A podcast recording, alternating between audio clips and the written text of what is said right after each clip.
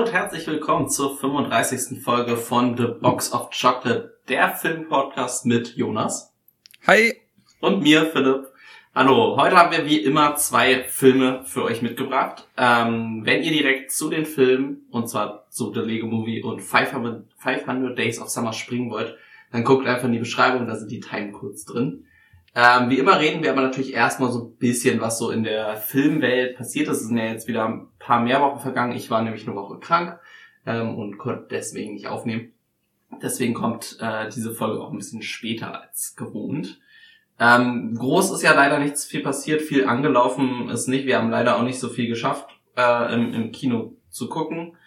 Ähm, was aber, glaube ich, ganz groß äh, durch die Medien überging, war der erste Teaser oder Trailer zu Mario.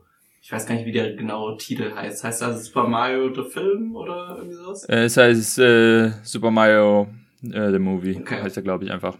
Also sehr kreativ mal wieder. Hm, ja. Das war für mich äh, tatsächlich ein großes Ding, weil äh, dass der kommt, war ja schon lange bekannt. Ähm, generell kann man auch sagen, äh, ich bin großer Nintendo-Fan, schon mein ganzes Leben lang. Und ähm, verfolge auch dann immer, wenn irgendwie Nintendo Direct sind, quasi auch die ganzen neuen News. Ähm, großer, großer Mario-Fan. Und ähm, als das damals angekündigt wurde, war ich wirklich so, also ich weiß ja nicht.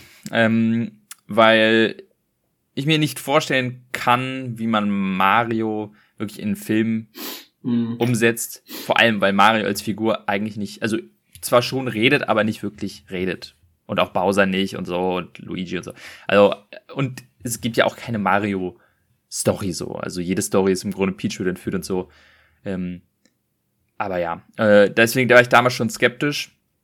War aber schon wirklich interessant äh, zu sehen, wie es dann tatsächlich aussieht. Und jetzt kam der erste Trailer und ähm, ich, ich bin gemischter Gefühle, sag ich mal. Ähm, in, in, in vielen Aspekten. Wie, wie hast du den Trailer denn so aufgenommen, sagen? Ich war tatsächlich ein bisschen positiv überrascht, muss ich sagen. Ich habe hm. hab mit dem kompletten Trainwreck ehrlich gesagt gerechnet. Und ich fand jetzt so, also vor allem Jack Black ist es, glaube ich, ne, der, der spricht Bowser, das hat sich ganz gut angehört. Hm. Von Chris Pratt hört man im Teaser noch nicht so viel, deswegen würde ich da mich nochmal zurückhalten mit der Meinung. Ich fand halt das Casting ein bisschen ungünstig erst. Mal gucken, wie es dann wirklich ähm, ist. Witzigerweise äh, ne, haben wir ja heute einen, einen Film, wo er ebenfalls Voice Actor macht. Mhm, ja. Ähm, und ich fand den Animationsstil, der sah jetzt eigentlich ganz, ganz witzig aus. Also war so ein bisschen in die Richtung, wie ich es erwartet habe, aber es ist so, so, sieht so ein bisschen wie Odyssey, finde ich, aus vom Style ähm, in die Richtung und dann auch sind sie auch am Anfang Mushroom Kingdom. Ich dachte erst, dass es gar nicht das Mushroom Kingdom ist, sondern dass sie quasi tatsächlich die Story of Odyssey so ein bisschen aufbauen, weil es sehr dieses so mit den Wasserfällen und so war. Also mal gucken. Ich bin jetzt nicht mehr ganz so negativ dem Film eingestellt wie vorher, würde ich sagen. Ja, ich theoretisch auch nicht. Ich werde mir auf jeden Fall ansehen, aber ähm, paar Sachen stören mich dann doch. Ähm, also du hast es schon angesprochen, Chris Pratt funktio funktioniert für mich nicht. Man hat zwar jetzt noch nicht so viel von ihm gehört, aber was man von ihm gehört hat, war so, eieiei. Also das hat ja mit Mario wirklich überhaupt nichts zu tun. Und fairerweise, ich wüsste jetzt auch nicht, wen ich für Mario besetzen würde, ähm, außer halt ähm, Charles Martinet, der, der die offizielle Mario-Stimme ist. Aber es wäre irgendwie komisch, die offizielle Mario-Stimme dann mit richtig Dialog zu haben. Mhm. Aber irgendwie, also als es damals angekündigt wurde, war ich wirklich, der vom generellen Cast war ich so, ja, okay, kann, so Jack Black zum Beispiel dachte ich als Bowser, ja, das, das kann man tatsächlich sehen. Und es funktioniert tatsächlich auch äh, irgend, auf irgendeine Art und Weise. Mario funktioniert für mich bisher noch überhaupt nicht. Man, es, es bleibt abzusehen, wie es dann aussieht, wenn mehr zu sehen ist, aber hm, weiß nicht. Ähm, Look gefällt mir auch richtig gut. Er sieht sehr, sehr cool animiert aus und auch sehr, sehr cool designt. Also die Welt sieht so total cool aus.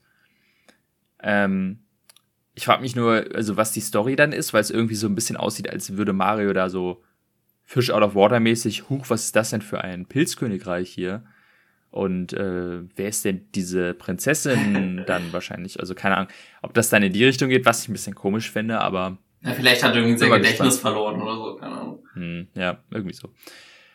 Ähm, eine Sache, also beziehungsweise eine Sache ist aber trotzdem noch, äh, die mich ein bisschen skeptisch auf diesen Film blicken lässt, und zwar diejenigen, die den Film machen, sind, äh, ist niemand anderes als Illumination Studios.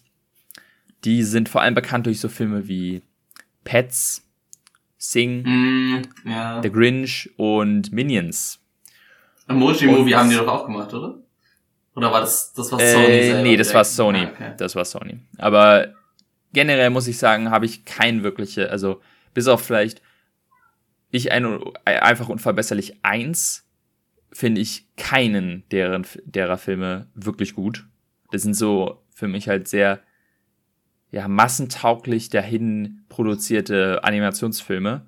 Gerade, und gerade Minions ist ja dann ein gutes Beispiel für Mm, und denen dann quasi die Aufgabe zu geben, das zu. Ja, ich, ich bin da wirklich sehr, sehr skeptisch. Derjenige, der das Drehbuch geschrieben hat, hat vorher noch nie ein Drehbuch geschrieben. Ich bin da echt, also vor allem, äh, wir haben auch sowas wie den Grinch zum Beispiel von denen, äh, der, oder, oder ich glaube Lorax, der auch auf einer Vorlage basiert. Und das haben sie auch komplett verhauen. Also es ist. Das ist so, wie gesagt, vom, vom Trailer her bisher, es sieht, oder ich würde ja sagen, es ist, wenn dann überhaupt ein Teaser, weil wirklich Trailer sieht man jetzt Mhm. nicht viel. Wenn dann irgendwann die Story bekannt ist, kann ich mehr zu sagen, aber jetzt aktuell weiß ich es noch nicht ganz. Ähm, ja. Ich meine, es wird auf jeden Fall besser als der, der andere Mario-Film, den es schon gibt. ja, das ist Ich weiß aber hast auch du kein, den mal gesehen? Ich habe ihn nicht gesehen, aber ich habe mal ein paar Videos über den Film gesehen. Also es ist ja, naja. Ich habe ich hab ihn gesehen und es ist wirklich absurd, wie, wie, wie, also wirklich, was für ein Fiebertraum das eigentlich ist. Ich meine, es ist halt ein Film, der produziert wurde, bevor überhaupt, glaube ich, Mario World rauskam, also gar nicht, na, obwohl, na, Mario World gab es, glaube ich, schon, aber so, der, Mario 64 gab es noch nicht. Mm. So der richtige klassische Mario-Look, wie wir ihn heute kennen. Und viele Sachen, die waren noch nicht so richtig etabliert, aber trotzdem ist es so abstrus, dieser Film. Äh, deswegen besser als das wird es auf jeden Fall, aber naja, ich bin mal gespannt. Äh, noch, also wie gesagt, reingehen werde ich auf jeden Fall, aber so richtig äh, weghauen bezweifle ich, ehrlich gesagt. Ja, es, es ist ja auch die Frage, an welche Zielgruppe der Film so richtig gerichtet ist. Das sehe ich auch noch nicht so ganz daraus. Ähm, ist es wirklich eher ein Ja, Kinderfilm oder ist es so ein Film, den alle gucken können? Ähm, Ja, ich- glaube, also ich denke mal auf jeden Fall, dass er eher an Kinder gerichtet ist. hm. so wie ich Elimination kenne. Und ähm, ich kann mir schon vorstellen, dass der so ein bisschen wie Ralf Reichts viele Anspielungen hat auf Mario, die für die Fans vielleicht ganz cool sind. Aber am Ende des Tages doch eine sehr Kinder-Story erzählt. Also Mhm. sch- schwierig zu beschreiben, aber am Ende des Tages halt eher so. Also ich hoffe nicht, dass er so auch so, auch so in den, in den Minions-Humor dann abdriftet. Was ich bisher nicht glaube, aber ähm, wie gesagt, bei Illumination weiß man nie und ähm, die haben mich bisher nie so richtig überzeugt, deswegen. Hm. Ja.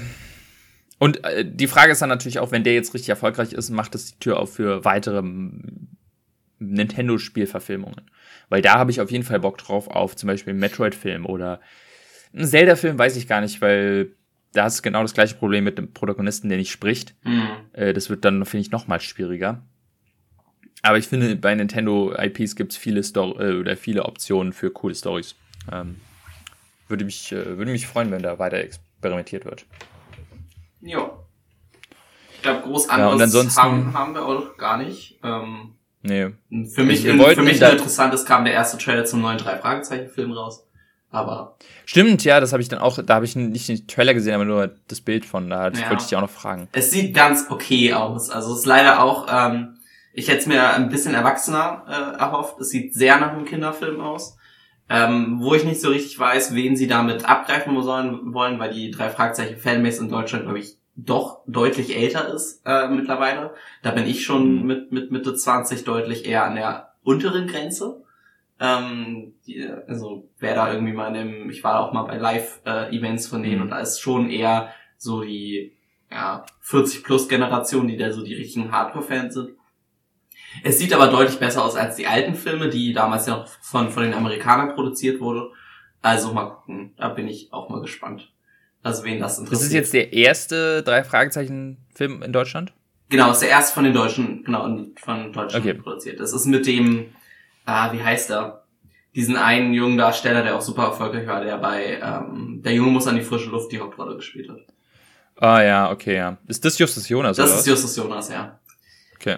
Ja, deswegen ist es auch so ein bisschen komisch, weil die sehen natürlich deutlich jünger jetzt aus, weil in den Hörspielen sind sie ja schon seit längerer Zeit auch über 16. sie können Auto fahren und so weiter und jetzt sind sie halt im Mhm. Film wieder deutlich jünger gemacht. Lässt natürlich die Tür offen, wenn der erfolgreich ist, quasi so eine Entwicklung durchzuziehen, ne? ähm, um die dann nach und nach dann auch in dem, in dem Alter, ähm, also denen eine längere Entwicklung zu geben über mehrere Filme. Aber bevor muss natürlich erstmal der Film laufen. Ja. Genau. Ja, und ansonsten, wir hatten eigentlich vor, in Don't Worry Darling reinzugehen. Ähm, haben wir beide jetzt nicht so richtig geschafft. Verpasst haben wir anscheinend auch nicht, weil wirklich gut sind die Kritiken, glaube ich, nicht. Ja. Und ansonsten, es lief einfach nichts. Es ist, äh, ja, es, es gab bestimmt ein paar coole Ankündigungen oder beziehungsweise Serien, die angelaufen sind. Ich gucke immer noch House of Dragon. Äh, Herr der Ring läuft immer noch, habe ich, gucke ich zwar nicht, aber ja. Ja, ich, Ähm. ich habe die zweite Staffel äh, Fate the Wings Saga geguckt. Da bin ich Hm. durch. ja. War auch Ich hab jetzt wieder- mittelmäßig, wie immer. Hm. Ja, und mein, meine, meine Zeit war hauptsächlich auch damit verbracht, äh, Elden Ring zu spielen, damit, äh, weil ich jetzt endlich meine Playstation wieder habe, die äh, fünf Monate in der Reparatur war. Dementsprechend habe ich da jetzt wirklich äh, in, innerhalb von einer Woche irgendwie 40 Stunden damit verbracht. Also, da ist leider keine, keine viel, ja, es ist nicht viel Zeit für, für anderes, äh, andere Medien. Und ähm, ich bin mal gespannt, was so die nächsten größeren. Du, hast ja, du bist ja immer am Zahn der Zeit. Was ist so die nächste, der Filmstart, der Ah, interessant werden könnte? Na, Black Panther im Anfang November ist natürlich so der, der, der allergrößte. Ähm, wer Mhm. jetzt so die, die Halloween-Filme, also Halloween Ends kommt jetzt äh, nächste Woche. Oder also jetzt ist, Mhm. also wenn ihr es hört, ist er angelaufen ähm, am, am Donnerstag. Ich glaube, der wird jetzt nicht mehr viele Leute ins Kino ziehen, die jetzt nicht unbedingt äh, groß ähm, schon die davor verfolgt haben. Black Adam am 20. Oktober.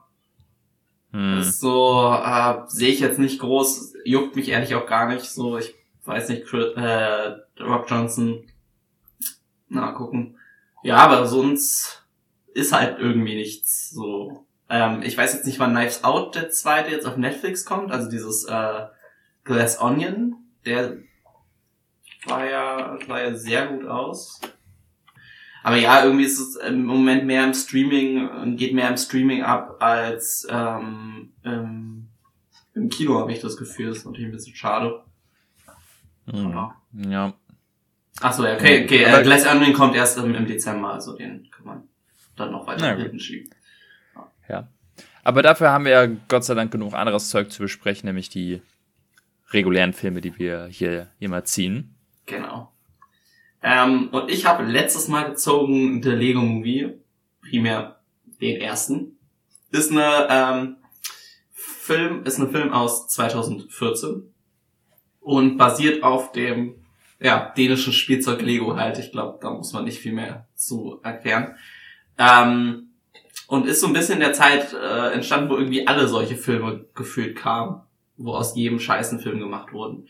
Äh, wobei sie da natürlich so ein bisschen der Vorreiter waren. Danach kam ja noch Playmobil Movie und, und so weiter. Und dann Lego hat ja auch noch zig andere Verfilmungen hinterhergeschmissen. Aber das war so ein bisschen der erste, das so äh, angestoßen, dieses Ganze. Und war ein überraschender Mega-Erfolg. Ähm, ich glaube, kaum jemand hatte erwartet, dass das wirklich gut laufen kann. Ich sehe so ein bisschen Parallelen jetzt zu dem, zu dem Mario-Movie, ehrlich gesagt weil halt einfach eine bekannte Marke genommen wird und irgendwie ein Film drum hergestrickt wird.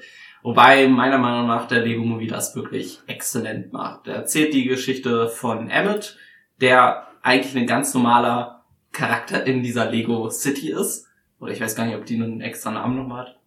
Aber er ist Bauarbeiter, er geht jeden Tag zur Arbeit, hält sich an alle Regeln und so weiter, bis er auf einmal auf Whitestyle trifft und ein das Piece of Resistance äh, an seinen Rücken festgemacht wird aus Versehen und er wird dann zum Auserwählten, der der einzige ist, der die ganze Lego-Welt retten kann. Äh, um es ganz kurz zusammenfasst, das ist so ein bisschen ähm, ein ja ein anderer Take an dieser Chosen One Story oder dieser klassischen Hero Story, äh, weil er halt eigentlich komplett unfähig ist die ganze Zeit und so ein bisschen durch diese Story ähm, umherplumpst, mit, mit sehr viel Witz gesprochen, hatte ich, meinte ich ja schon, ist er von Chris Pratt, der, finde ich, auch in dem Film einen richtig guten Job macht ähm, und wirklich so ein bisschen diesen dummen, aber gleichzeitig irgendwie, ja, lieb, lieben äh, Emmett spricht. Und ähm, dann benutzt Lego natürlich in, in diesem Film äh, seine kompletten IPs, die sie irgendwie haben, von Star Wars über die Warner ähm, DC-Charaktere.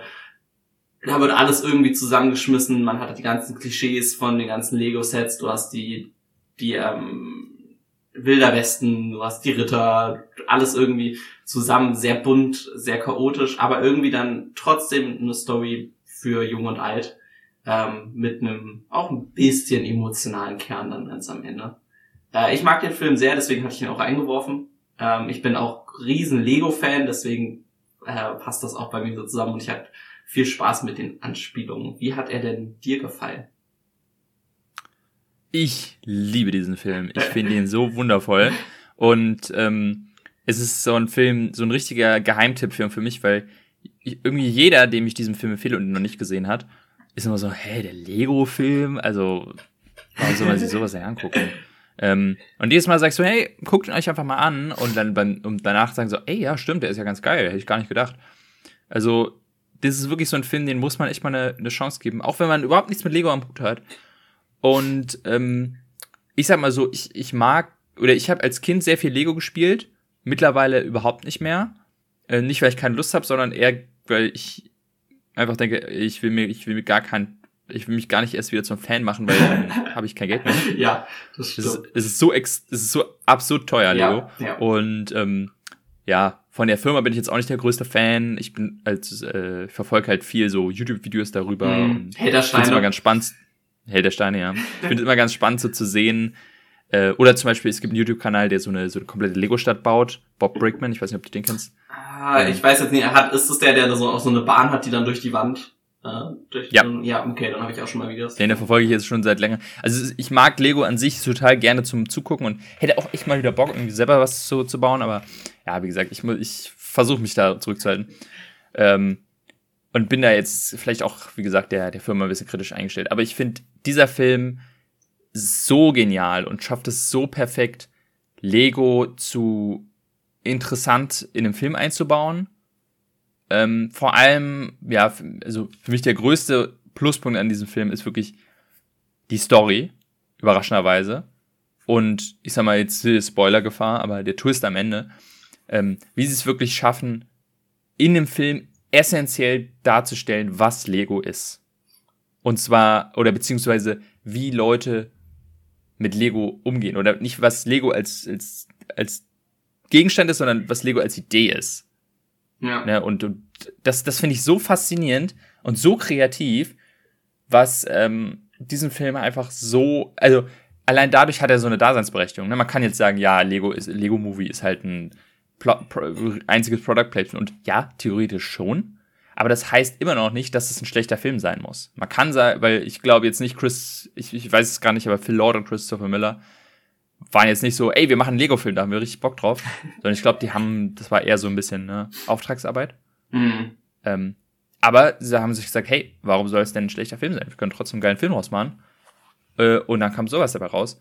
Und wenn das eben nicht funktioniert, dann kommt eben sowas raus wie Playmobil Movie. Ja. Ich finde es nur ganz wichtig, du hast gerade so angesprochen, da stimme ich dir vollkommen zu, dass der, der Film halt super zeigt, was so die ganze ähm, Philosophie hinter Lego eigentlich ist. So dieses kreative Spielen und so weiter. Ich finde es nur ganz witzig, weil Lego äh, als Firma ja eigentlich in den letzten Jahren komplett die Gegenmessage pusht. Ähm, Mhm, ne? ja. es, es gibt immer mehr Sets, die du eigentlich wirklich auch nur als Sets bauen kannst. Du hast immer mehr äh, präzise Teile, die's- die du eigentlich auch nur für diese Sets benutzen kannst. Ähm, und die, Ja. die Boxen mit einfach nur Stein zum kreativ bauen Mhm, sind ja. unheimlich teuer geworden im Vergleich zu den Sets. Ähm, Dingens. Und deswegen finde ich es ganz witzig, dass das so abgenickt wurde im Film, diese Message. Ähm, Das finde ich auch faszinierend, dass Lego da sein, sein, sein Farbs abgibt. ja. So eine richtig unterschwellige eigentlich Diss an Lego. ja. Weil es hier also die ganze Film darum geht, ey, schmeißt die Anleitung weg, baut einfach mal drauf los und Lego ist da völlig von weg eigentlich. Ja, vor allem stellen sie ja den, die Person, also den, den Vater am Ende der Story, der ja diese ganze Stadt im, im Keller quasi baut, den stellen sie ja so ein bisschen als den Bösen dar, ne? Und das Mhm. ist ja hier ihre Hauptzielgruppe als, als Firma mittlerweile. Also ihre Hauptzielgruppe sind die erwachsenen Menschen, die viel Geld für die Sets ausgeben. Klar, du hast immer noch Mhm, die ja. Kindersets, aber das bringt ihnen nicht das meiste Geld mittlerweile mehr. Ja. Da kann, da kann man direkt mal vielleicht dazu kommen, vielleicht so das Ende dieser, dieser Zwiespalt zwischen, hey, äh, sollte man Lego einfach nur als Modellstadt bauen oder sollte man kreativ damit? Ist natürlich, also ich, ich finde, ich finde dieses Ende unglaublich genial. Bin mir auch immer noch nicht sicher, ob ich das so richtig, ich weiß nicht, ob ich die Message unterstütze, weil ich mir denke, ey, also ich, wie, wie du schon meintest, eine große, große Zielgruppe von Lego sind eben erwachsene Leute, die halt ihre Mo Modellstadt irgendwo gebaut haben, die eben nicht mit Lego, ich sag mal, spielen, Mhm. sondern das halt statisch irgendwo hinstellen und ähm, auch ähnlich wie Will Ferrell in äh, ist Will Ferrell? Ja, genau, ähm, nicht möchten, dass irgendjemand da irgendwas verändert. ja. Ähm, So, so bin ich auch. Ne? Also me- meine Sets stehen auch im Schrank. Ich, ich habe die, die ganzen Architecture-Sets ähm, oder die, der Infinity Gauntlet ähm, aus Lego und ich wür- würde jetzt auch nicht mich freuen, wenn jetzt hier mein kleiner Cousin vorbeikommt und den erstmal auseinander nimmt und irgendwie ein Auto draus baut. So. ne? Ja, genau. Das ist irgendwie so, das, das ist so, also das ist, das ist natürlich, ähm, rechnet sich der Film explizit dann an Kinder, die so sagen so, hey, vergesst nicht eure Mhm. Kreativität und so. Ähm, aber äh, manchmal denke ich, also wenn ich jetzt so, so ein Modellbauer wäre, wie eben so Bob Brickman oder so, und hab da irgendwie so eine, Le so eine riesige Lego-Stadt stehen, ähm, und dann wird mir gesagt, äh, du bist der Bösewicht, weil du nicht möchtest, dass äh, die äh, zerstört wird. Ist so, hey, was, was soll das? ich, ich, also man kann Will Ferrell da irgendwie in gewisser Weise nachvollziehen. Wenn ich da so eine fette Stadt im Keller hätte. Ja.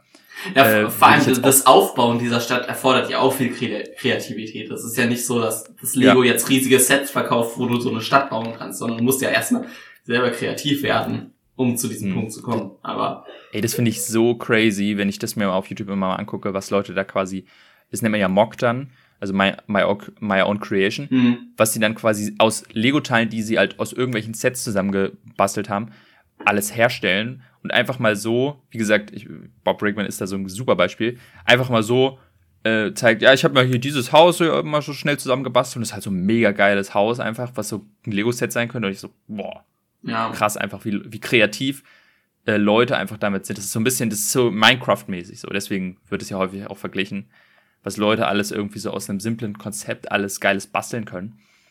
Ähm, ja, aber im Großen und Ganzen finde ich es halt toll, wie, wie es der Film schafft, halt irgendwie diese zwei Pole ähm, quasi zu zeigen und in gewisser Weise auch zu zeigen, hey, hier, ähm, vielleicht sollte man sich in der Mitte treffen oder es ist möglich, sich in der Mitte zu treffen. Ja, ich, ich finde halt beide Ange äh, Herangehensweisen sind super ähm, quasi gerechtfertigt. Klar, du solltest Kindern vor allem vielleicht nicht verbieten, dann mit Lego zu spielen. Andersrum ist es auch nicht falsch, halt irgendwie dir was aufzubauen, was du dann auch vielleicht länger stehen lassen willst. So, ne? Es ist wirklich diese äh, Dualität. Aber äh, ja, am Ende ist es ja trotzdem ein Kinderfilm, er richtet sich an Kinder, deswegen finde ich es auch vollkommen okay. Und er hat dann halt ja auch viel Humor in die Richtung, der aber, finde ich, sehr gut landet. Also, Ja, das ist auch wirklich. Es ist ein sehr, ich sag mal, fast-paced Mhm. Film. Also der geht echt Schlag auf Schlag, auch was den Humor angeht. Ähm, was vielleicht für manche so ein bisschen überfordernd sein kann, aber ich persönlich äh, mag das total gerne. Und gerade so im, ich sag mal, gerade so im Kontext von, okay, du theoretisch ist das Ganze ein Kind, was mit Lego-Figuren spielt, diese Story, äh, macht das auch alles immer mehr, also noch mehr Sinn, dass es wirklich so, plötzlich passiert das und dann plötzlich das und dann passiert plötzlich das und dann geht's dahin und ähm, wirkt quasi wirklich wie so ein, so ein die wahr gewordene, ähm, abgefilmte Version von äh, uns selber, wie wir damals im Kinderzimmer mit unseren Legefiguren Ja. Städte gebaut haben. Ja. Ja, das, das ist ja auch so ein bisschen, ne, das ist ja auch die Erklärung, warum es so ist und finde ich voll cool. Ja. Also mir hat's auch richtig Spaß gemacht. Ich finde es halt auch wirklich cool. Das wird wahrscheinlich das einzige Mal sein, dass wir jemals Disney-Charaktere und Warner-Charaktere in einem Film so miteinander sehen. Finde ich auch mal cool. Du hast ja die Ja, Star Wars-Charaktere, also- du hast aber auch ähm, sowas wie Superman oder Batman halt. Batman ja sehr präsent im Film. Ja, das ist super lustig und dann einfach, also gerade der, ähm, dieser, äh, dieser, dieser Rad dann, wo, wo die dann so Ja. in diesem Wolken, Wolkenwelt sind. Und da einfach so hau ein Haufen Le Lego-Lizenzfiguren sind, irgendwie halt Wonder Woman, äh, Superman, äh, dann plötzlich aber auch Shaquille O'Neal und irgendwie Gandalf ist noch dabei und Dumbledore. Ja, genau, Gandalf und Dumbledore werden nicht auseinanderhalten. Das ist auch ziemlich Ja, sehr, auch der Green Lantern, der quasi so ein so richtiger Loser ist, aber die ganze Zeit von Superman möchte. Ähm, ja, äh, ich finde, das ist so eine Art von, ähm, ich sag mal, Referenzhumor, den ich äh, sehr cool finde im Mhm. Vergleich zu, ähm, ja, ich habe ihn zwar nicht gesehen, aber ich glaube, äh, Space Jam 2 war da, glaube ich, ein sehr großes Negativbeispiel. Oder ähm, Ready Player One war da zum Beispiel auch so ein, war mit zu sehr, Ja. oh, guck mal, wir haben auch, äh, äh, weiß ich nicht, äh, Iron Giant und wir haben auch Alien und was weiß ich. Ja, es Also- ist, es ist immer ein Unterschied, ob quasi der ganze Effekt nur darin ist, guck mal, wir haben das, oder ob der Effekt ist, guck mal, wir haben das und es ist witzig, dass wir es haben. So, wenn du dann das Ja. halt kreativ einbaust, dann ähm, fühlt man sich auch nicht nur so hier Remember Berries ähm, ge getriggert, Ja, sondern Genau. es ist halt, sondern es ist halt witzig in, in dem Kontext des Films auch. Ja. Ja, vor allem, weil es ja theoretisch Sinn macht, dass ein Kind dann quasi auch sagt, okay, hier, ich habe eine, eine Lego-Figur, und, äh, eine, eine, ich habe eine, eine Batman-Figur und ich habe eine Gandalf-Figur und ich habe eine Piratenfigur, die werde ich natürlich zusammen irgendwie, mit denen spiele ich zusammen. Ich Ja. sage ja nicht, oh, das ist Batman, der, den kann ich nur, nur wenn ich mit Lego Batman spiele, kann ich nur den benutzen, sondern das ist ja völliger Quatsch. Ähm, ja, auf einen Aspekt würde ich gerne eingehen und zwar ist äh, der Animationsstil. Hm. Finde ich ganz, ganz toll. Äh, zum einen ist es ja, wie du schon meintest, alles, ähm, was in diesem Film benutzt wird, oder auch so die ganzen Sets, alles äh, animierte, sind e echte Lego-Steine. Man kann es theoretisch nachbauen, wenn man will. Ähm, und es sieht teilweise so geil aus, weil sie auch dann schaffen, so Partikeleffekte zum Beispiel mit Lego-Steinen zu packen. So äh, Wasser sind dann so Lego-Steine oder ähm, Staub sind auch Lego-Steine, Feuer sind Lego-Steine. Und das sieht einfach alles so verdammt cool aus, finde ich. Und seht, zeigt auch einfach, dass die Leute, die dahinter sind, so richtig sich mit der Materie auseinandersetzen äh, und das auch wirklich äh, ja getreu äh, nachbauen wollten. Und das, das finde ich aber toll. Ja, schon von, von auch den kleinsten quasi Imperfections, die, die jeder Stein hat, ne? Also ähm, Emmett hat gleich am Anfang so Smudges auf seinem Gesicht und ähm, der, der eine äh, Astronautmäßige hat genau diesen Bruch am Helm, wo er halt immer einen Bruch hatte. Äh, Mhm. Bei, bei glaube ich, jedem, der mit Lego gespielt hat. Und du hast so diese kleinen, die Kratzer, du hast, es sieht halt wirklich realistisch aus und sie haben ja sehr versucht in diesem Stop-Motion System quasi so, also als es soll aussehen, als wäre es in einigen Momenten zumindest Stop Motion. Es ist ja alles äh, computeranimiert, bis glaube ich auf die Endcredits, da haben sie es glaube ich nochmal gezeigt, dass sie es können. Äh, die haben sie ich absichtlich nochmal mit Stop Motion wirklich gemacht. Aber Mhm. es ist halt sehr so eine, auch so ein bisschen eine Hommage an die ähm, ja, YouTube-Creator, die halt wirklich mit Lego so ganz viele solche kleine Filme ja gemacht haben. Da gibt's ja ganz coole, also wenn man da mal ähm, googelt, und das fand ich, fand ich sehr schön. Also so, so ein bisschen so eine Rückerinnerung an auch an meine eigene Kindheit. Das fand ich wirklich cool. Mhm. Ja, und äh, äh, gibt sogar ein kleines Easter Egg davon. Das habe ich auch nur in den Behind the Scenes dann gesehen. Und zwar gibt es eine Szene, wo äh, irgendwie, da sind sie, glaube ich, bei Lord Business äh, oben im, im Tower oder so. Und dann gibt es irgendwie so, ähm, guckt euch doch an, was, äh, was Leute alles äh, kreatives zaubern können. Und dann sieht man quasi so ein paar Stop-Motion-Filme Ah ja. auf dem Bildschirm. Und das sind quasi Fan-Einsendungen. Da gab es quasi so eine Art Gewinnspiel. Ähm, du konntest quasi so einen kleinen Stop-Motion-Film drehen und die, die fünf besten oder so wurden in den Film gepackt. Ja, Ähm, cool. was einfach zeigt, ey, die wollten wirklich so daran anlehnen und den Tribut zollen von wirklich Leuten, die mit, mit Kleinstarbeit irgendwelche kleinen Stop-Motion-Filmchen auf YouTube hochgeladen haben, noch ganz früher. Ähm, was im Grunde halt auch Filmemacher sind, wenn man so will. Und ich Ja. finde es das schön, dass so ein Film, so ein, so ein großer Film, solchen kleinen Leuten Tribut zollt. Das, das ist einfach ganz, ganz toll, finde ich. Ja. Im, Im zweiten gibt's sowas auch ganz Süßes. Da sind äh, in den Endcredits sind dann, äh, im zweiten geht's ja mehr darum, den Konflikt mit seiner Mhm. Schwester dann. Und im zweiten sind in den Endcredits dann ganz viele Bilder von äh, auch Geschwisterpaaren, die zusammen äh, quasi Mhm. eigene kreative Sachen aus Lego gebaut haben. Das fand ich auch super süß. Ja. Wo du den zweiten ansprichst, wollen wir da auch noch kurz drauf eingehen. Wie findest du denn, findest du den zweiten? Äh, Ich habe ihn wirklich nur einmal im Kino geguckt, deswegen weiß ich jetzt leider nicht. Also ich kann mich nur an die Credits erinnern, so gut, weil ich halt in der Zeit im Kino gearbeitet habe und die Credits wahrscheinlich 30 Mal geguckt habe.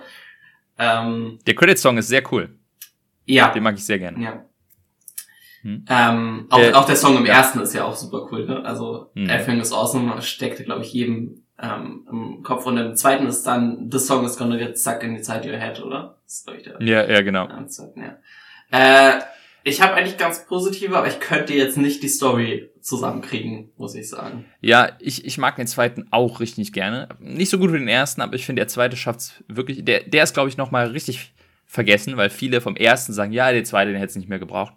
Vielleicht kann, stimmt das, aber ich finde den zweiten noch mal richtig cool, weil er wirklich noch mal schafft, auf dieser Thematik von, okay, wie gehen wir als Menschen mit Lego um, als Kinder vor allem, noch mal einen neuen Spin gibt mit diesem, hey, du hast eben auch andere Leute spielen anders, ne? Der, der, der ganz grob gesagt, der Junge spielt so, dieses Mädchen spielt so.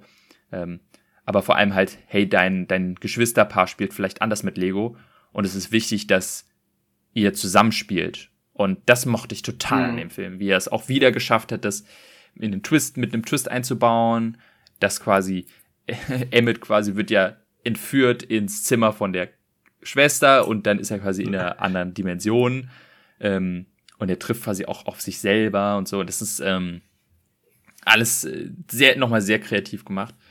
Äh, Lego Batman-Film gibt's ja auch. Ähm, den habe ich auch nur einmal gesehen, den finde ich aber auch ganz cool. Den habe ich leider gar nicht gesehen, deswegen. Ja. Also der ist auf jeden Fall auch empfehlenswert. Der hat auch, glaube ich, viel ähm, offen für so Comic-Fans. Äh, da ist richtig viel äh, Stuff drin. Ich, ich kenne mich jetzt nicht so viel aus, aber ich habe da mal auch äh, so ein bisschen reingelesen und war so, boah, da haben sie richtig äh, äh, reinge reingehauen. Und dann gibt's noch einen, den Lego Ninjago-Film. Mhm. Den habe ich zwar nicht gesehen, da habe ich mir aber sagen lassen, das ist wirklich so ein klassischer Kinderfilm einfach. Mhm. Also das ist so für halt, Lego Ninjago ist ja auch so ein Eine Serie ist es auch, ne? Das ist ja auch, noch, Stimmt, auf Netflix auch eine Serie. Auch ganz viele, oder glaube ich sogar mehrere Serien, die quasi alle so zusammenhängen irgendwie. Deswegen, das ist wirklich so, das hat dann wenig mit diesem metamäßigen Lego-Ding zu tun, sondern das ist einfach so das ist dann für die Kinderfans, die halt mhm. halt Lego Ninjago spielen und gucken und so. Ähm, ja, also muss man nicht gucken, aber ähm, würde ich irgendwann mal nachholen. Aber auf jeden Fall, und ich denke auch, dadurch, dass Lego Movie 2 nicht wirklich erfolgreich war, ähm, wird es jetzt auch erstmal so schnell keinen neuen Lego-Film mehr geben.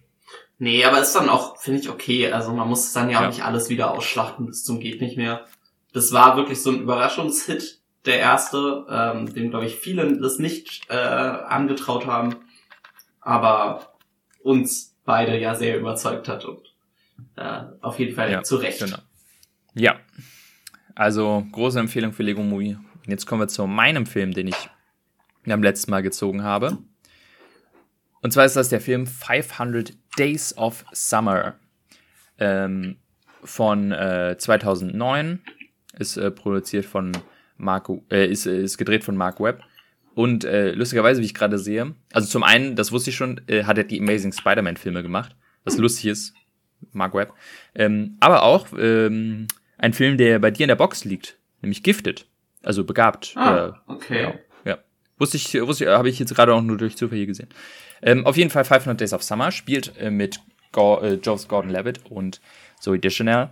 Geht um einen, ähm, ja, ähm, Mitte 20-jährigen ähm, jungen Mann ähm, namens Tom, der arbeitet in einer äh, ja, Grußkartenfirma. Er muss halt Grußkarten designen und will aber eigentlich Architekt werden, äh, hat es aber nie so richtig hingekriegt und lebt jetzt einfach so ein bisschen sein, sein depressives Leben äh, in sich rein, bis zu dem magischen Tag, wo er Summer kennenlernt, die neue Assistentin vom Boss, und sich sofort in sie verliebt.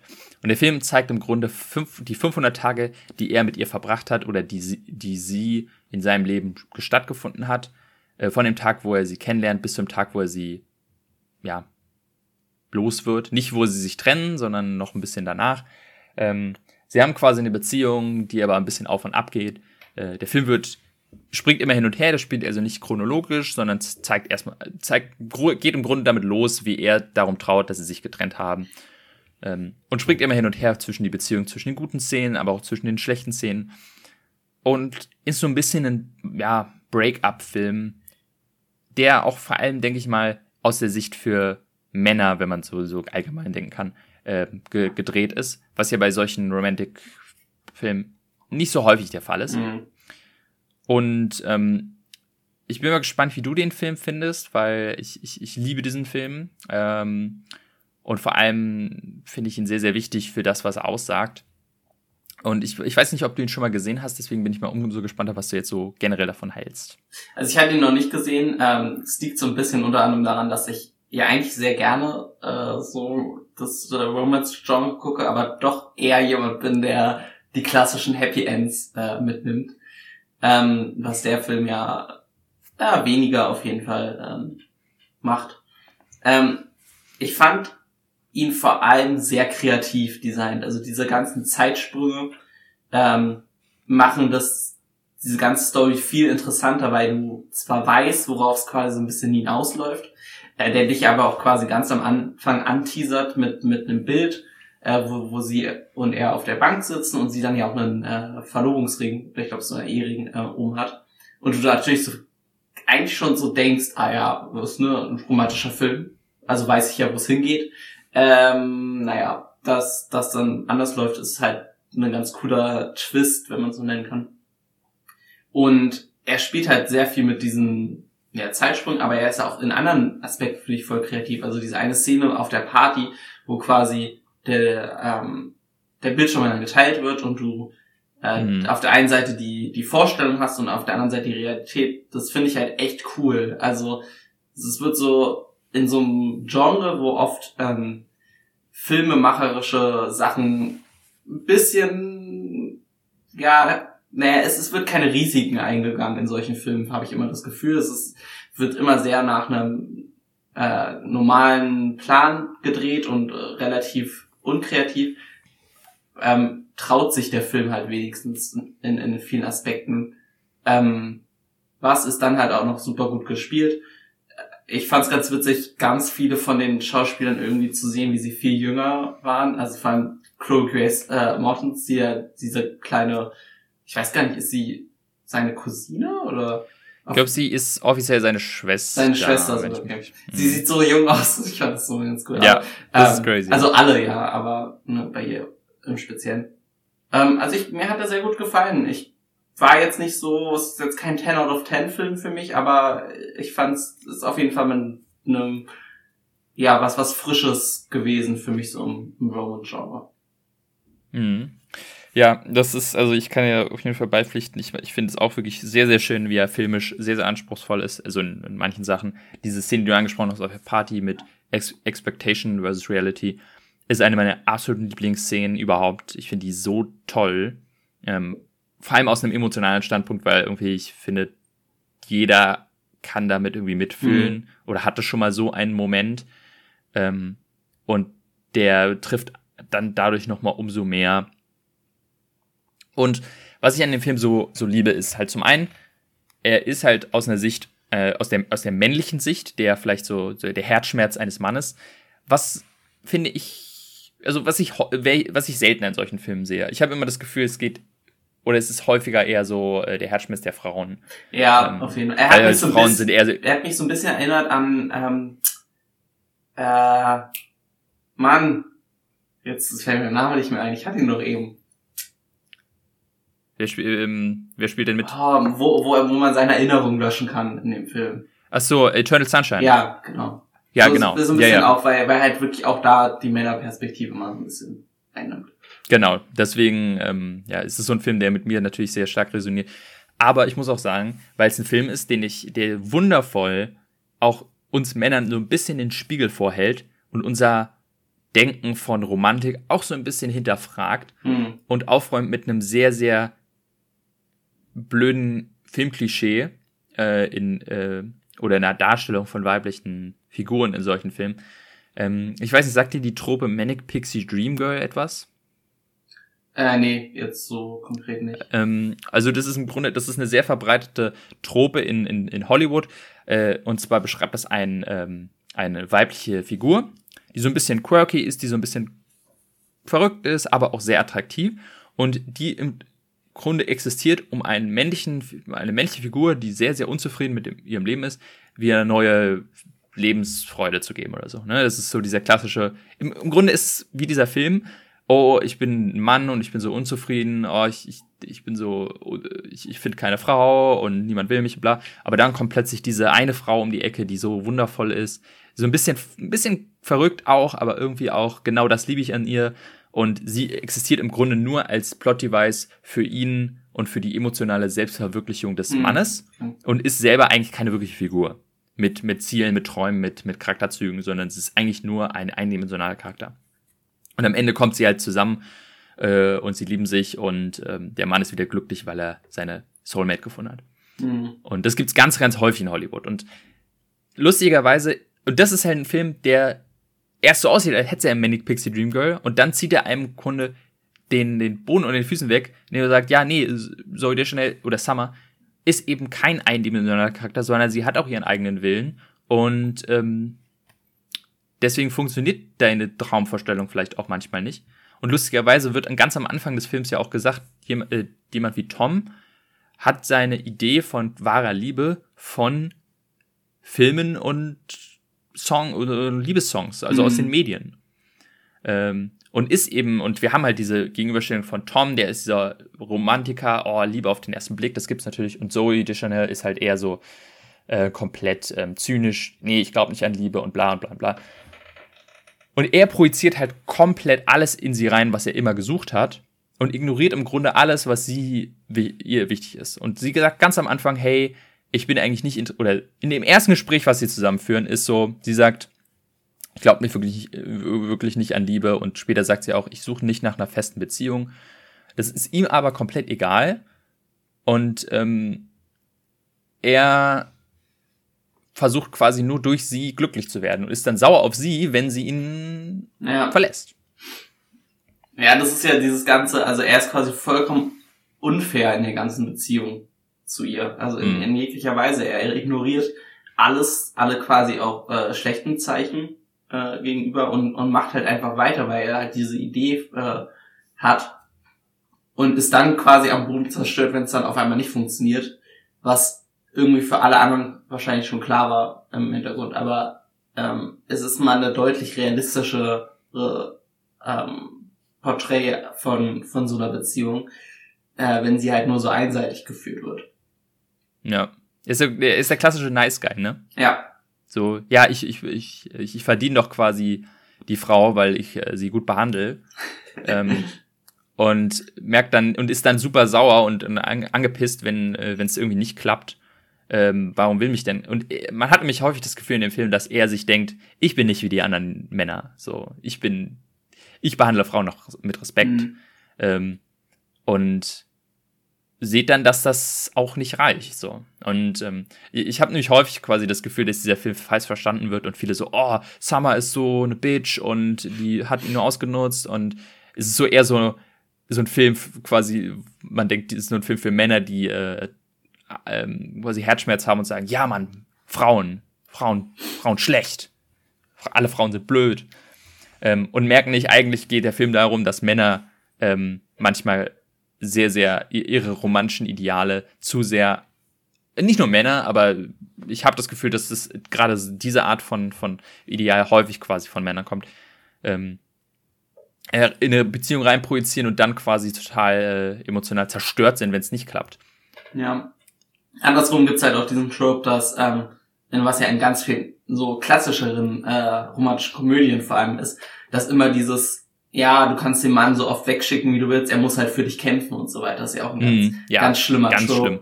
ähm, der halt oft dann wiederum für Frauen ein sehr toxisches Bild von so einer Liebesbeziehung äh, darstellt. Genau. Und genau das ist ja was, was er sich ja auch denkt, ne? Mhm. Weil er hat auch dieses Trope so, hey, ich, das ist nicht, also er, er, erst ist er sauer, dann ist er traurig, irgendwann merkt er, ey, ich krieg die noch zurück, ne? Und genau deswegen ist er, sobald sie ihn auf eine Party einlädt, denkt er, ja klar, sie lädt mich ein, weil sie ist immer noch verliebt in mich und ich komme zurück und äh, die Party wird wieder unser neuer Startschuss. Und dann, und dann kommt halt die Realität, er findet raus, oh, sie ist verheiratet oder verlobt.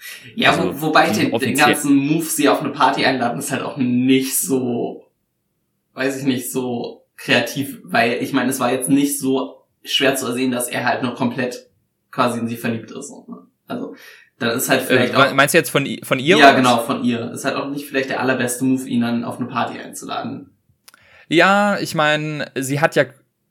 Das stimmt vielleicht, aber auf der anderen Seite kann man auch sagen, sie hat ganz klar gemacht, sie hat, glaube ich, ihm geschrieben, hey, willst du da und da hinkommen? Und er sagte ja. Und dann meinte sie, glaube ich, auch so, schön, dass wir jetzt äh, mit Lo irgendwie Freunde sein können oder irgendwie sowas. Also ja. sie macht ganz klar, das ist zwischen uns vorbei. Oder da funktioniert gar nichts mehr. Und er will es natürlich nicht wahrhaben und muss dann auf die harte Art und Weise lernen.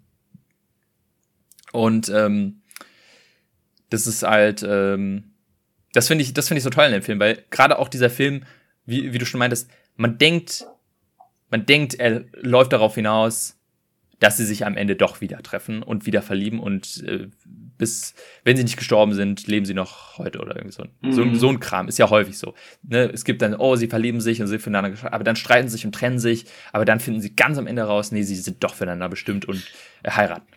Und der Film spielt eben mit dieser Erwartungshaltung und sagt, ja, nee, eben nicht, so funktioniert die reale Welt nicht. Wenn eine Frau sich von dir trennt, aus solchen Gründen von, sie liebt dich einfach nicht, dann ist da in den meisten Fällen nicht, auch nichts mehr zu holen. Da kannst du nicht. Ne, da, da ist die einzige Möglichkeit, äh, weiter zu, also den, mhm. Den Kopf hoch zu, zu machen, äh, vielleicht ein bisschen zu trauern, aber halt auch zu sagen, hey, ähm, es hat nicht sollen sein und äh, es, es gibt auch dieser, dieser, dieser, dieser Aspekt von, oh, sie ist mein Soulmate. So, sie, es, es war, es war, ähm, es war äh, Schicksal. Ne? Es war doch und Schicksal war in, in seinem Fall, sie findet die gleiche Band, die er interessant findet, mag sie auch. Dementsprechend ist sie sein Soulmate. Ähm, das ist auch so wieder, und auch quasi, es gibt eine Szene, wo er halt äh, so sagt, was er alles an ihr liebt. Und im Grunde zählt er nur Äußerlichkeiten auf. Und er zählt auf, er mag das Gefühl, wie er sich fühlt, wenn er, sie um ihn rum ist. So, er, er, er liebt nicht Summer, sondern er liebt das Bild, was er von Summer hat und was ja. sie für ihn bedeutet. Und das ist halt sowas, auf das kann keine gesunde Beziehung aufbauen. Und ich finde es toll, dass ein Film sowas zeigt.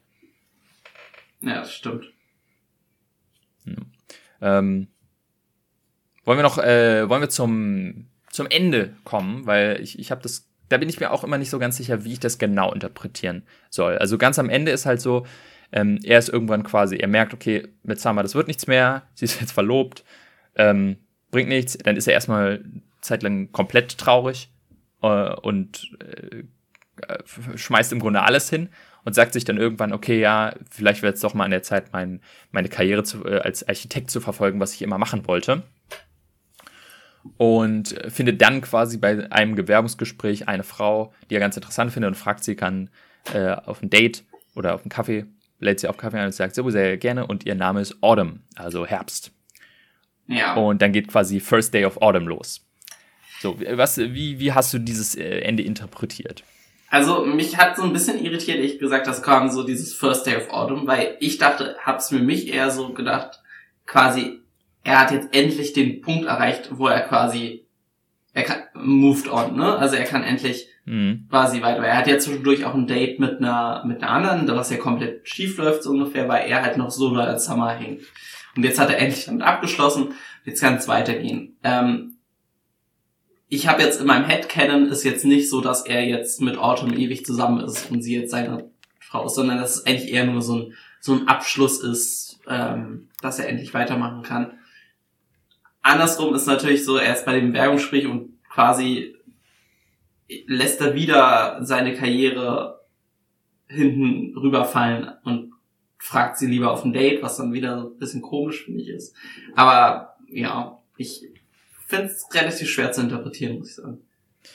Ja, ich, ich, ich, ich bin auch noch nicht hundertprozentig sicher, ähm, weil ich habe häufig, ich, ich mag dieses Ende sehr, sehr gerne, als ich es damals zum ersten Mal geschaut habe, weil ich dachte, das ist perfekt zu zeigen, hey, wie gesagt, es gibt nicht die eine und, oder keine, sondern ähm, es ist im Grunde ein ewiger Kreislauf, so nach Sommer kommt Autumn, dann kommt Winter, also es gibt immer quasi eine Option danach.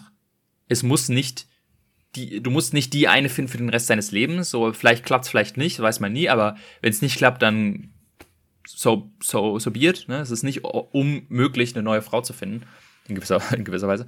Ähm, ich habe häufig gelesen, dass viele meinten, das, das, das, das Ende soll bedeuten, er, er hat seine Lektion doch nicht gelernt, sozusagen.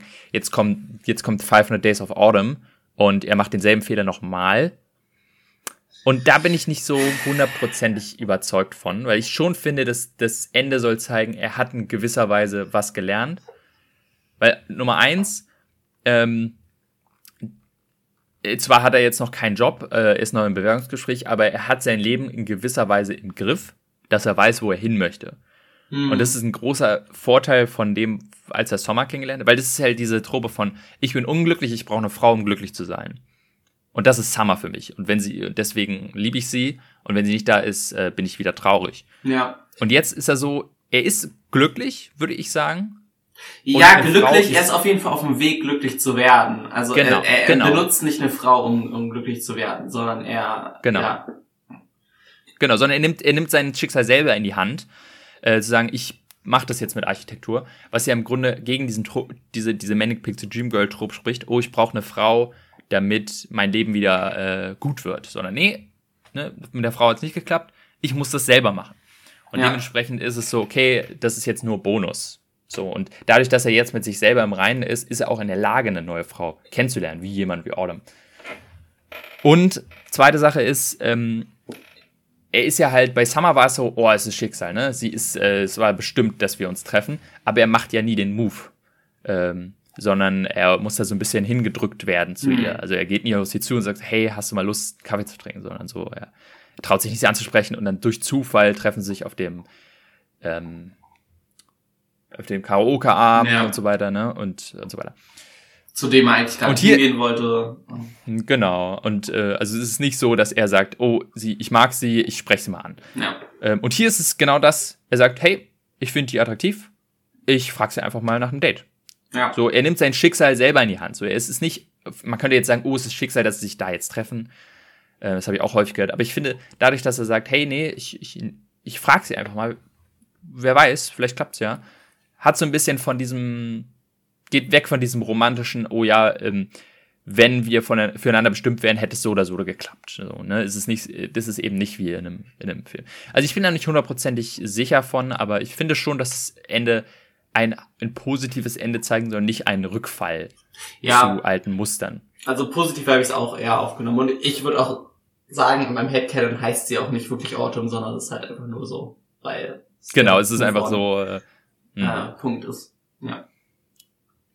Ja, aber im Großen und Ganzen wirklich ein sehr, sehr schöner Film, auch mit schöner Musik, muss man sagen. Mhm. Ähm, es gibt eine sehr, sehr schöne Szene mit ähm, äh, You Make My äh, Dreams Come True. Und zwar die Szene, wo er quasi mit, äh, mit äh, Summer zum ersten Mal äh, Sex hat und dann am nächsten Tag rausgeht und dann durch die Straßen tanzt und alle so mit ihm mit. Also ich, ich mag die Szene auch sehr, sehr gerne. Es einfach so perfekt so ein Gefühl rüberbringt. Ja. Perfekt und auch gegengeschnitten zu irgendwie 100 Tage später und er ist komplett, komplett am Boden zerstört. Ähm, auch, ja, also generell ein, ein, sehr, sehr schöner Soundtrack. Tolle, äh, tolle schauspielerische Leistung. Äh, mhm. ähm, durch die Bank weg. Äh, Joseph Gordon-Levitt ist auch nicht so oft als Hauptschauspieler in Filmen, ne? Also er ist oft so. Ja, also jedenfalls zu dem Zeitpunkt, glaube ich, mhm. ist so eine erste wirklich größere Rolle. Ähm, ich glaube, ja, Looper war danach, ähm, Snowden war auf jeden Fall danach. Ich weiß nicht, wo. Ich kann mal kurz hier gucken, was so, wo er so groß mit dabei war.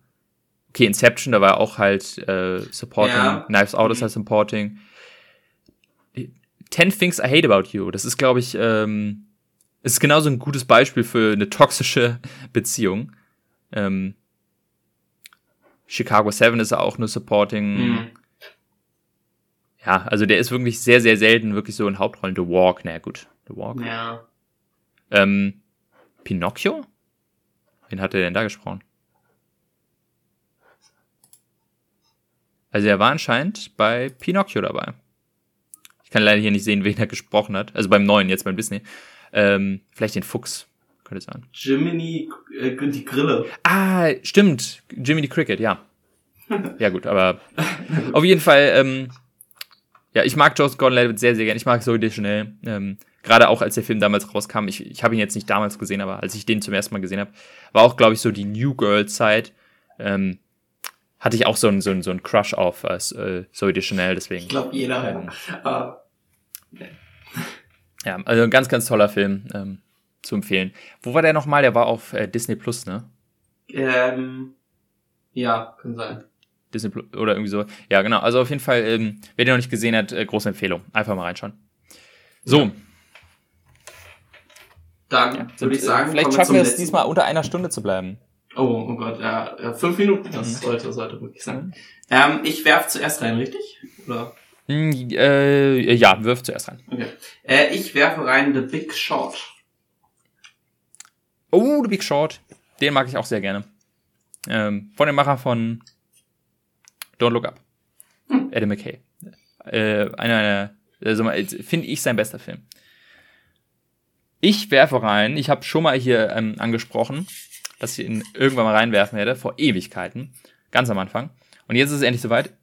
Ähm, auch wenn du nicht drüber sprechen wolltest, äh, ich werfe rein Scott Pilgrim. Ah, okay. Also ähm, ein weiterer Edgar Wright-Film. Deswegen, wir hatten damals, glaube ich, bei Baby Driver in Folge 3 oder so drüber gesprochen, dass du nicht so großer Scott Pilgrim-Fan bist und ich sage, irgendwann, irgendwann kommt Ja, es ist, es ist der einzige, äh, der einzige ähm, Edgar Wright Film, den ich nicht so mag, der, der nicht ganz weit oben bei mir steht. Hm, ja, ja gut. Ähm, der kommt auf jeden Fall bei mir rein. Und jetzt ziehen wir, ich glaube, ich muss auch als erstes ziehen, Mach weil nächste Folge bin ich als erstes dran. Und bei mir wird es sein, auch ein Film, der länger drin ist, Cloud Atlas, habe ich gesagt. Okay. Ich habe äh, Shazam gezogen. Cloud Atlas und Shazam. Alles klar. Shazam Dann- eigentlich ein bisschen früh, da der zweite ja jetzt verschoben wurde. Aber, ja. Mhm.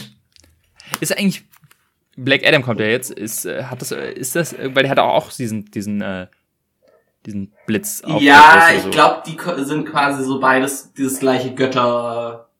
also er ist so ein bisschen in der ähnliche Richtung. Was genau das miteinander zu tun hat, weiß ich nicht. Ich bin bei den DC-Sachen ehrlich gesagt ziemlich weit raus, ähm, wo das daherkommt. Aber vielleicht, wenn man ihn sieht, wird es erklärt. Keine Ahnung. Ja, also Shazam habe ich schon gesehen, gibt's auf Netflix, den kann man da einfach schauen.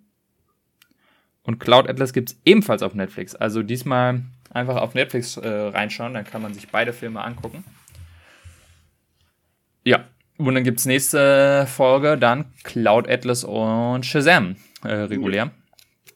Ähm, ja, ich wüsste jetzt auch, also wir hatten ja schon geguckt, äh, ob irgendwas anläuft, aber mal schauen, ob irgendwas äh, Spannendes zu bespro- besprechen ist nächste Folge.